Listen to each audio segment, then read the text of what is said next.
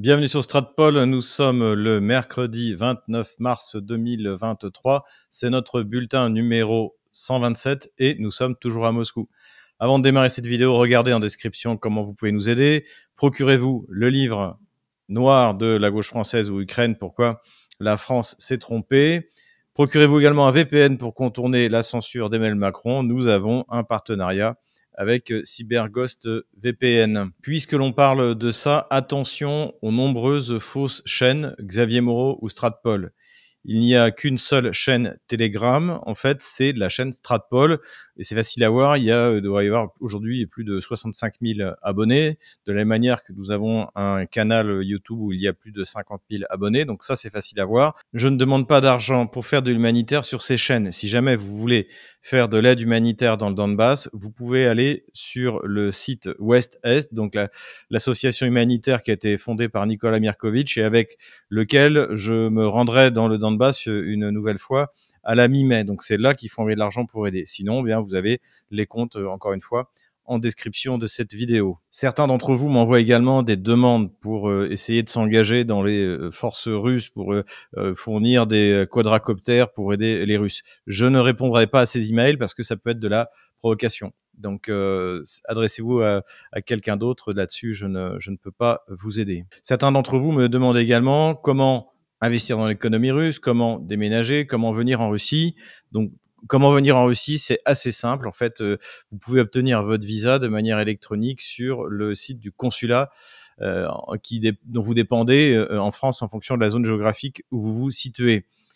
ensuite, pour s'installer en Russie, alors moi c'est pas du tout ce que je fais ici, c'est pas mon c'est pas mon domaine. En revanche, vous avez notre ami Thomas qui m'aide beaucoup, qui a un site internet, qui fait du, du, du conseil là-dessus. Vous avez également Alexandre Latsa, donc c'est plutôt à eux qu'il faut euh, vous adresser. En revanche, il y a une loi qui est en train de se mettre en place du côté russe pour en fait faciliter entre guillemets l'immigration idéologique, c'est-à-dire ben, ceux qui veulent fuir le, totalitarisme LGBT, euh, la, la, la, démocrature euh, à la française.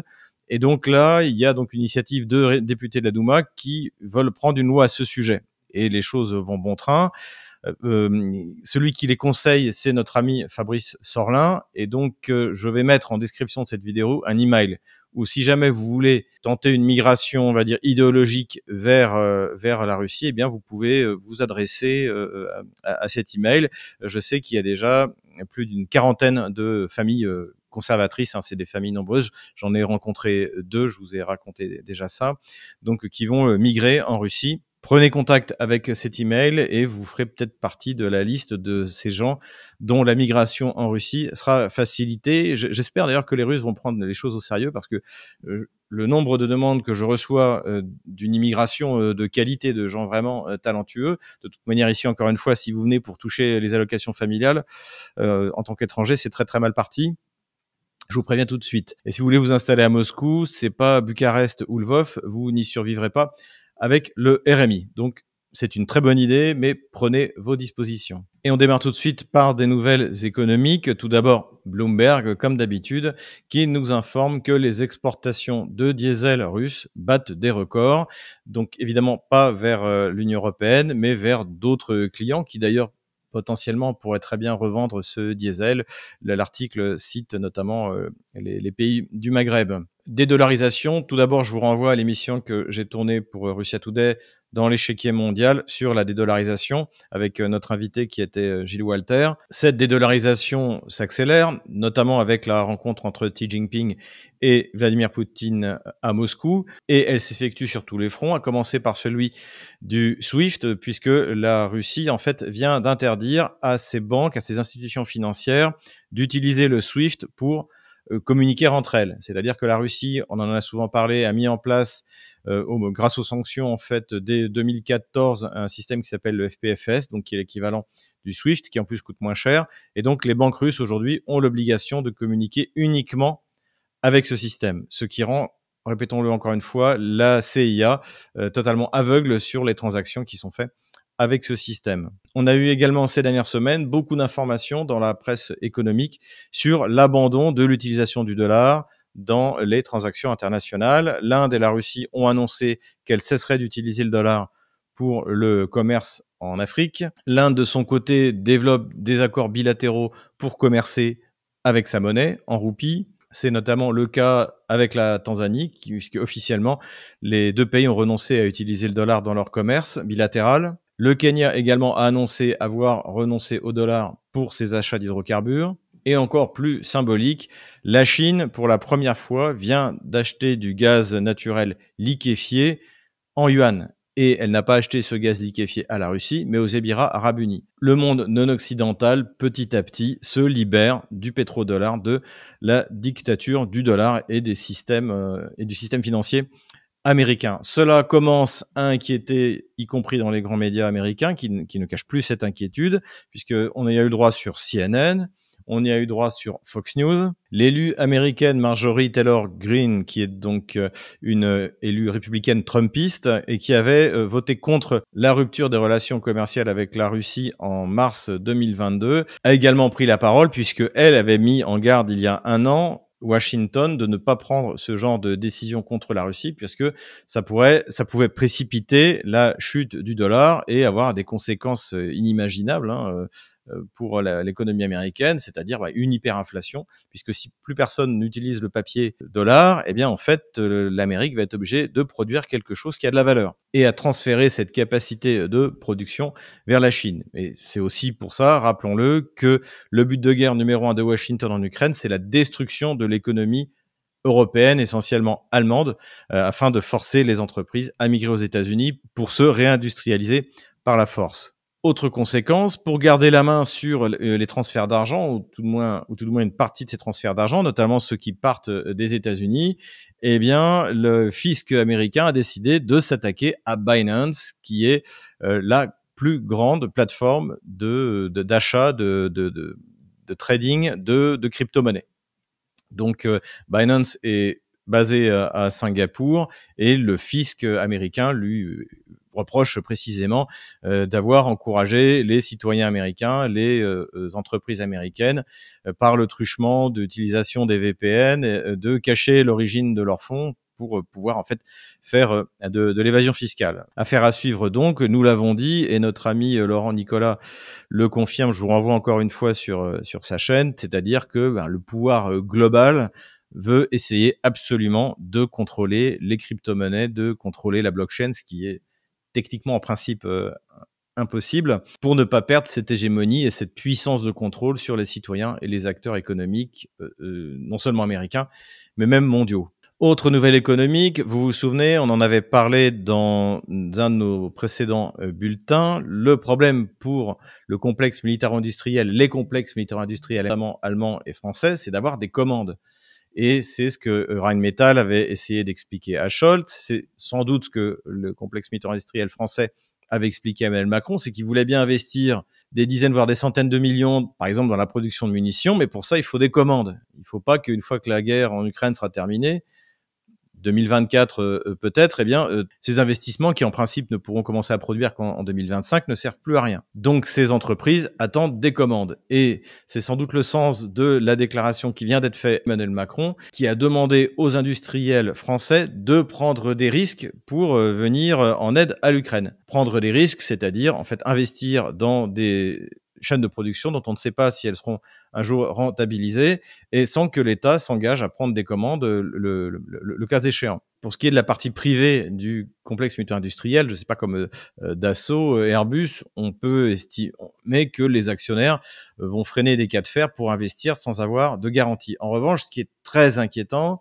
c'est pour des sociétés comme Nexter, donc qui sont des sociétés privées mais dont l'État est 100% actionnaire, puisque en fait l'État décidera d'investir, quitte à ruiner l'entreprise, pour pouvoir espérer un jour livrer des munitions à l'Ukraine en, espérant que la guerre, euh, entre guillemets, hein, en espérant, c'est eux qui espèrent que la guerre dure encore 2, 3, 4, 4 5 ans. Donc voilà, j'en souris, mais il n'y a pas trop de quoi se réjouir. De toute manière, Emmanuel Macron fait partie de ceux qui ont détruit notre outil militaro-industriel, notamment Alstom. tout cela, bien sûr, n'augure rien de bon. Parlons un peu de la propagande et de la contre-propagande. Thierry Mariani, donc député européen, a été reçu par un comité euh, du, Parlement français pour expliquer les problèmes de l'ingérence euh, soi-disant russe euh, en, France, comme si c'était les Russes qui faisaient de l'ingérence en France. Donc son audition vaut la peine d'être entendue parce que, eh bien, en fait, on voit très à l'aise, dominant largement ces pauvres députés dont le niveau est effrayant, notamment bah, l'élu des Français de l'étranger, Madame Anne Genestet, qui est affligeante, réellement affligeante. Enfin, cette vidéo euh, est, disponible. Et l'on voit Thierry Mariani qui explique tout simplement il défend les intérêts de la France et que euh, les intérêts de la France sont d'avoir de bonnes relations avec la Russie. Et euh, moi, je suis bon plus radical que lui, c'est-à-dire la France n'a aucun intérêt en Ukraine et en mer Noire. Que l'Ukraine existe ou pas, on s'en moque totalement. Et un, authentique conservateur, nationaliste de surcroît, eh bien, ne se préoccupe que du bien de son peuple et de son pays. Donc tous ceux de la mouvance conservatrice qui vous font croire qu'ils sont conservateurs, mais qui font comme euh, Brissot en avril 1792 ou comme euh, euh, Jules Ferry dans les années 1880, c'est-à-dire qui se lancent dans des guerres impérialistes de colonisation, ce sont des gens de gauche. Je vous renvoie encore une fois sur mon livre, La gauche française et la guerre, la gauche française et la colonisation. Toutes ces idées impérialistes, toute euh, cette, euh, cette classe politique qui n'hésite pas à partir dans des guerres où la France n'a aucun intérêt, qui n'hésite pas à risquer de sacrifier notre économie, pire encore de sacrifier nos soldats, ce sont des gens fanatiques. Ça s'appelle la gauche française. Donc ce, sont, ce ne sont absolument pas des conservateurs. Et ça me permet de faire le lien avec le sujet suivant que je voulais aborder. il y a les ukraineries et maintenant il y a les polonneries. Et ces derniers 15 jours, on a une, accumulation de polonneries, de représentants polonais qui défilent devant euh, les médias français, devant nos écrans. Alors on en avait parlé, il y a eu l'ambassadeur euh, de Pologne en France qui nous expliquait que euh, la Pologne rentrerait en guerre si l'Ukraine perdait, puis finalement qui a démenti. Et on a eu, au moment même où je mettais ma, mon précédent bulletin en ligne le président euh, polonais Duda qui a donné une interview. Je sais jamais si c'est sur LCI ou BFM TV, c'est tellement la même chose. Euh, et bref, et pour nous expliquer qu'en fait, sa guerre euh, néo-impériale pour recréer la, Pologne du XVIIe siècle nous concernait, nous Français, de quelle manière que ce soit. Et ça, ça s'inscrit dans une offensive également plus globale, qui est menée par des réseaux atlantistes qui s'inquiètent en fait de voir la population conservatrice et nationaliste française se tourner vers la Russie euh, davantage que vers euh, vers euh, les États-Unis, davantage que bien sûr vers la Pologne. Donc c'est pour ça qu'on a des tas de déclarations hystériques en expliquant mais non la Russie c'est les hordes asiatiques, c'est des communistes, ils sont très méchants etc., etc. Donc ça, on y a droit. Et donc c'est une offensive un peu généralisée menée par la Pologne tant que le PiS est au pouvoir. Et d'ailleurs, malheureusement pour les Polonais, le PiS pourrait perdre les élections législatives, je crois, cet automne, puisque eh bien la guerre a eu également un impact euh, significatif sur l'économie euh, polonaise. Si en plus euh, l'offensive ukrainienne n'apporte aucun résultat, c'est Varsovie qui en portera en partie les conséquences. Et, pourquoi je dis malheureusement? Parce que de toute manière, quand la gauche polonaise arrivera au pouvoir, elle fera la même politique anti-russe que la droite du PiS. Mais en revanche, pour les Polonais, ça va être euh, avortement, immigration, mariage homosexuel à volonté. Donc euh, c'est très triste et ce sera la responsabilité du PIS de la même manière que Aznar euh, en son temps avait provoqué l'effondrement de la droite espagnole en s'alignant de manière stupide derrière Washington. Conséquence de cette propagande anti-russe, on nous a lancé un nouveau bobard. Donc après les viols de masse qui n'ont donné lieu à aucune plainte euh, au, devant le, le parquet euh, euh, ukrainien. Donc ça, c'était il y a un an. Après, les Russes qui bombardent la propre centrale nucléaire qu'ils contrôlent, la Zaporozhye, mais qui ne bombardent pas les trois autres centrales qui sont encore sous le contrôle de Kiev. Donc après les Russes qui font sauter leur propre gazoduc, donc qui leur a coûté 10 milliards de dollars, eh bien désormais les Russes ont kidnappé 20 000 enfants ukrainiens pour les emmener en Russie. Donc évidemment, tout cela est complètement faux. La médiatrice donc euh, auprès de Vladimir Poutine des droits de l'enfant, euh, Maria Lvova, de mémoire, a expliqué la situation qu'en fait effectivement, il y avait 390 enfants orphelins qui avaient été placés euh, dans des familles russes. Donc ce sont des enfants qui n'ont pas de parents du tout, voilà. Et pour le reste, quand à cause des malheurs de la guerre, des enfants étaient séparés de leurs parents, la Russie organisait elle-même le voyage pour que ces parents puissent euh, venir euh, les récupérer. Mais euh, les, chiffres qui sont avancés sont totalement faux et évidemment c'est comme les viols de masse, on le reconnaîtra discrètement six mois après et puis bien sûr évidemment personne n'en parlera sur LCI ou sur, BFM TV. Et ce qui est intéressant, c'est que les élites gauchistes françaises essayent de nous faire croire qu'elles ont un quelconque intérêt vis-à-vis -vis des enfants ukrainiens, alors que en fait, pour la gauche française, l'Ukraine, comme d'ailleurs toutes les populations immigrées, est souvent un réservoir de gosses pour les trafics de pédophilie, est un réservoir de ventre pour euh, les GPA, hein, puisque de toute manière, vous avez une partie des élites gauchistes françaises, comme euh, euh, Marc-Olivier Fogiel, donc qui a qui a alloué le ventre d'une femme, c'est une véritable forme de prostitution ou d'esclavage tout à fait ignoble, pour porter ces deux jumelles. Il en a même fait un, un livre qui était transformé en film.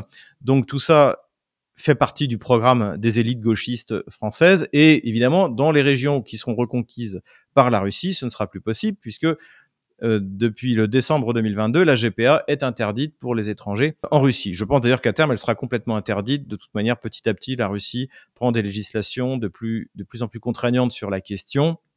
Aujourd'hui, la GPA n'est autorisée que pour les couples et que pour les femmes qui ne peuvent pas avoir d'enfants. Voilà. Bon, ça n'excuse pas du tout, euh, cette, encore une fois, cet esclavage euh, monstrueux, mais cela dit, c'est largement limité par rapport à cette espèce d'usine à enfants qui était devenue l'Ukraine. Hein. D'ailleurs, je vous rappelle que quand le conflit a démarré, tout d'un coup, eh bien, il y a eu des mères porteuses qui étaient euh, ukrainiennes, donc qui se sont retrouvées bloquées, avec des enfants qui normalement devaient être emmenés par ceux qui les avaient commandés. Donc voilà où on en est euh, pour cette question. Si les gauchistes s'inquiètent que euh, les enfants ukrainiens ne leur soient plus accessibles, c'est pas pour leur faire du bien. Dernière question que l'on m'a posée euh, beaucoup ces deux derniers jours. Il paraîtrait que la Russie aurait inauguré de nouveau un buste de Staline. Alors bon, la déstalinisation en Russie, ça fait déjà un, bout de temps qu'elle a eu lieu. Elle a eu lieu en 1956, au moment du 20e congrès. Donc je n'étais absolument pas au courant de ce nouveau buste puisque personne n'en a parlé dans la presse, euh, dans la presse russe. Et donc, il était censé avoir été inauguré à Volgograd. Donc, Volgograd, c'est le nom précisément quand il y a eu la déstalinisation. Ben, euh, une des conséquences, c'est que Stalingrad s'est euh, appelé Volgograd. Et effectivement, j'ai trouvé que devant ce qu'on appelle le, panorama, en fait, c'est-à-dire un peu comme bah, ici à Moscou, vous avez le panorama Borodino, qui est un espèce de musée de la bataille de Borodino. Vous avez à Volgograd un panorama de la bataille de Stalingrad. Et devant ce panorama, une association euh, locale de, vétérans a fait installer les trois bustes des hommes qui ont sauvé Stalingrad, c'est-à-dire Zhukov, Vassilevski et Staline, parce que les historiens, même anticommunistes comme moi d'ailleurs, le reconnaissent, le rôle de Staline dans l'organisation de la défense du pays. Après les erreurs euh, initiales, eh bien, a été décisif, notamment dans sa capacité à mobiliser euh, les ressources. C'est quelque chose qu'il faut, qu'il faut bien reconnaître. Et c'est dans ce cadre-là. Et dans l'article que j'ai trouvé sur la question, euh, qui était d'ailleurs plutôt d'obédience communiste, l'auteur déplorait que Vladimir Poutine ne soit pas allé euh, inaugurer lors de son séjour à Volgograd pour commémorer la victoire, encore une fois, puisque c'était les 80 ans de la bataille de Stalingrad, eh bien, ne soit pas allé inaugurer euh, ce buste. Donc, encore une fois, il n'y a rien de nouveau sous le soleil. Ça ne veut pas dire qu'il y a le culte de Staline qui a été réintroduit. Ça veut dire simplement que cette bataille extraordinaire, qui a été un moment décisif dans la Deuxième Guerre mondiale, eh bien, est encore célébrée en Russie, et c'est tout à fait normal, et qu'on célèbre ceux qui l'ont gagnée. Moi, en tant que Saint-Syrien, je célèbre la bataille de Sterlitz. Pourtant, les guerres révolutionnaires qui ont été déclenchées euh, par la, gauche française, j'en ai également parlé dans mon livre, et qui sont terminées euh, à Vienne en 1815, sont un, ont, été, une véritable catastrophe pour la France, pour l'image, de la France. Voilà. Il faut savoir faire la part des choses entre la gloire militaire qui est évidente à la fois pour Napoléon et pour Staline, et les, échecs politiques et voire les, les massacres, hein, puisque Napoléon commence sa carrière par un massacre, de la même manière que Staline n'a pas été avare de, de monstruosité. On a parlé euh, souvent ici de, la grande famine, mais on pourrait parler de la création de l'Ukraine, hein, qui est une, véritable euh, monstruosité. Hein, parmi les, monstruosités accomplies par les bolcheviks, l'Ukraine, cette véritable prison, prison des peuples, est sans doute une des pires. Voilà pour ce qui est de la déstalinisation. Diplomatie maintenant, petite précision pour ceux qui s'imaginaient, c'était notamment le cas de Marine Le Pen, on l'avait évoqué, mais qui faisait en ça que copier Emmanuel Macron, qui s'imaginait que la France ou n'importe quel pays euh, qui euh, a pris part à la guerre par les sanctions ou par la, livraison d'armes, c'est encore pire, pourrait devenir en même temps un intermédiaire et organiser une conférence de paix. Donc le ministère des Affaires étrangères russe a bien mis les choses au point aucun des pays de l'OTAN ne peut se poser comme intermédiaire pour négocier une solution de paix qui de toute manière ne se négociera pas réellement entre Moscou et Kiev, mais entre Moscou et Washington, entre ceux qui décident, n'est-ce pas? Donc ni à Paris, ni nulle part.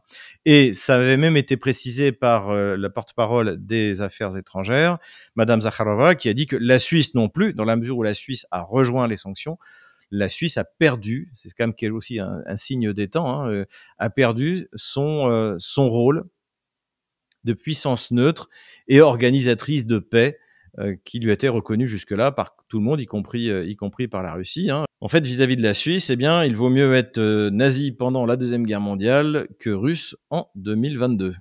Avant de passer à la carte des opérations militaires, quelques considérations particulières et générales. Première considération, eh l'armée de l'air ukrainienne s'est plainte que désormais la Russie ont la quasi-totale supériorité aérienne sur tout le territoire ukrainien. Alors pour nous, ce n'est pas une nouveauté. Je veux dire, pour les auditeurs de Stratpol, c'en est un peu plus pour ceux qui euh, écoutent euh, les commentaires des, joueurs de jeux vidéo euh, qui parlent de l'aviation ukrainienne et russe. Mais ce qui est intéressant, c'est que c'est parce que les Russes ont déployé désormais les Sukhoi 35. Donc les Sukhoi 35, c'est l'ultime modification de la génération du Sukhoi 27 et qui a subi une, de, des modifications extrêmement importantes sur la portée du radar, sur euh, les systèmes euh, de tir, etc. Ces Sukhoi 35 ont d'ailleurs été vendus euh, à la Chine. Et visiblement, ils donnent tout satisfaction. L'armée de l'air ukrainienne souligne de toute manière, dans le ciel ukrainien, ils sont à 1 contre 10. Et de toute manière, rappelons-le, pour un avion ukrainien, voler plus haut que de faire du rasmot et de l'attaque au sol, ça veut dire immédiatement d'être détruit soit par la DCA russe, qui est la meilleure au monde, soit par, eh bien, effectivement, les, euh, les chasseurs de supériorité aérienne russes. On a eu pas mal d'informations intéressantes, toujours hein, de préférence dans la presse anglo-saxonne, américaine euh, généralement, puisque en, France c'est le, le, brouillard euh, total. Le Wall Street Journal nous apprend notamment que l'Ukraine a un gros problème de mobilisation. Bon, c'est ce qu'on voit dans, dans les réseaux sociaux. On voit ces pauvres citoyens ukrainiens qui essayent de fuir les sergents recruteurs de l'OTAN.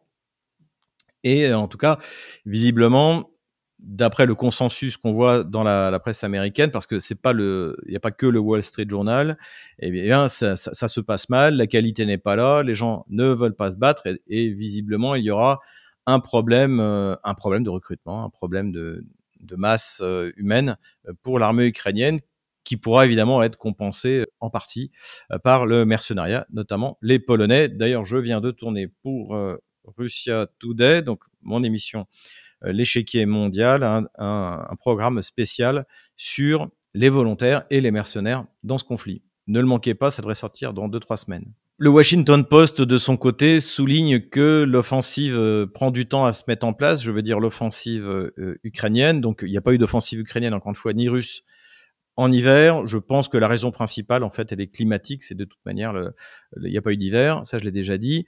Euh, en revanche, les Ukrainiens ne seront pas prêts avant le mois de mai-juin. C'est d'ailleurs ce qu'a dit le ministre de la Défense ukrainien, euh, Reznikov, donc euh, qu'on a vu en train de monter sur des chars qui venaient d'être livrés par l'Allemagne. Donc, ce que l'on voit, ce sont des mardeurs, hein, c'est-à-dire des véhicules de combat d'infanterie. Petite nouvelle sur euh, Mariupol. Donc, on avait dit que Vladimir Poutine avait visité la ville il y a une semaine. Eh bien, euh, Denis Pouchilin, donc le gouverneur de la République populaire de Donetsk, a annoncé que plusieurs milliers d'habitants étaient désormais rentrés, que la vie reprenait petit à petit et que donc la population se montait désormais à 280 000 habitants. Officiellement, avant l'opération spéciale, la, la, population se montait à 430 000 habitants, mais au fur et à mesure que la ville se reconstruit, eh bien, les gens commencent à revenir. De toute manière, visiblement, la Russie a de grands projets pour ce grand port de la mer d'Azov. Dernière considération, notre euh, chef de guerre préféré, le fondateur de Wagner,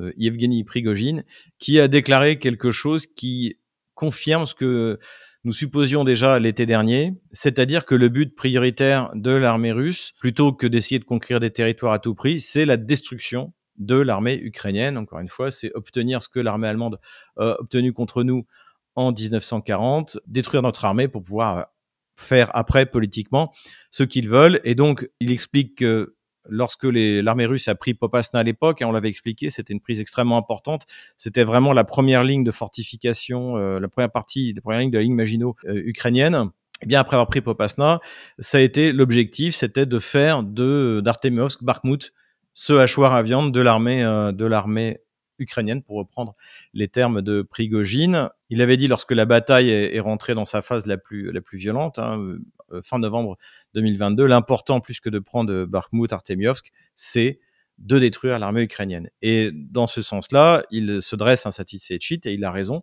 euh, parce que, eh bien, en fait, euh, Wagner, c'est 10 000 hommes qui ont concentré sur eux l'essentiel de la force, l'essentiel des réserves de l'armée ukrainienne et qui euh, les a taillés en pièces. Alors, on va voir ce que va donner encore une fois la, troisième armée qui est en train de se monter pour tenter une contre-offensive, mais la deuxième armée euh, finalement euh, ukrainienne, hein, la première ayant été détruite à l'été, la deuxième armée qui était une armée otano-kievienne a été taillée en pièces, encore une fois, sur le champ de bataille de Bakhmut, mais pas seulement, pas seulement, on le verra sur la carte militaire, puisque les Russes avancent régulièrement sur toute la longueur du front, quasiment. Voilà pour le chef de notre orchestre préféré, mais maintenant rejoignons plus précisément la carte des opérations militaires. Retour sur la carte militaire, pas grand chose à commenter aujourd'hui puisque le front n'a pas trop bougé, même si les combats sont extrêmement intenses. Tout le monde attend maintenant l'offensive ukrainienne, donc qui devrait arriver, si on en croit encore une fois le ministre de la Défense Reznikov. Beaucoup d'images sont montrées de matériel euh, livré, euh, de matériel allemand essentiellement pour, euh, je pense, euh, surtout compenser la situation extrêmement difficile du côté de Donetsk, Avdiivka, Marinka, Ougledar pour les, forces ukrainiennes. On a observé cependant deux progressions intéressantes. La première progression intéressante s'est produite sur le front de Kharkov, donc à cet endroit-là. Donc là, on avait mis hein, la, la, ligne de front le long de la rivière Jérebet, ici. Mais en fait, toute cette zone-là était une zone neutre et les Russes s'efforçaient de s'en emparer et on peut dire que c'est quasiment chose faite. Donc aujourd'hui, la ligne de front s'appuie réellement sur cette rivière, quasi, quasiment. Les Russes vont pouvoir maintenant tranquillement pousser vers Krasny Liman à cet endroit-là et pouvoir achever leur encerclement par le nord, à moins évidemment d'une contre-offensive ukrainienne dans la région. L'autre progression, c'est sur Bakhmut Artemiovsk, puisque petit à petit, les taux de Wagner eh bien, se resserrent sur ce qui reste des forces ukrainiennes. Alors, Kiev n'a toujours pas décidé d'abandonner la, ville et continue à y envoyer des renforts. Mais pour l'instant, malgré plusieurs euh, contre-attaques, ça ne donne rien. Et à moins d'un miracle, on ne voit pas comment la ville pourrait encore très longtemps résister à la poussée des unités de Wagner. Voilà, c'est tout ce qui s'est passé cette semaine. Les combats font rage mais pour l'instant, ça ne se voit qu'à Artemiovsk. Voilà la ligne de front telle qu'elle est le 30 mars 2023. J'espère que cette vidéo vous a plu. Merci encore à tous ceux qui les reprennent. J'ai vu les records exceptionnels sur euh, certaines chaînes YouTube. Vous faites plus de, vues que, ma, propre chaîne Odyssée. Bravo à vous. Je vois aussi que désormais le, nombre d'abonnés euh, sur euh, Telegram augmente, le nombre d'abonnés sur Twitter augmente. C'est comme ça que on va, on va y arriver. N'hésitez pas, encore une fois, à nous faire un don et je pense que la semaine prochaine aura lieu notre conférence privée pour non-sponsors. Je vous dis à bientôt pour le bulletin 128.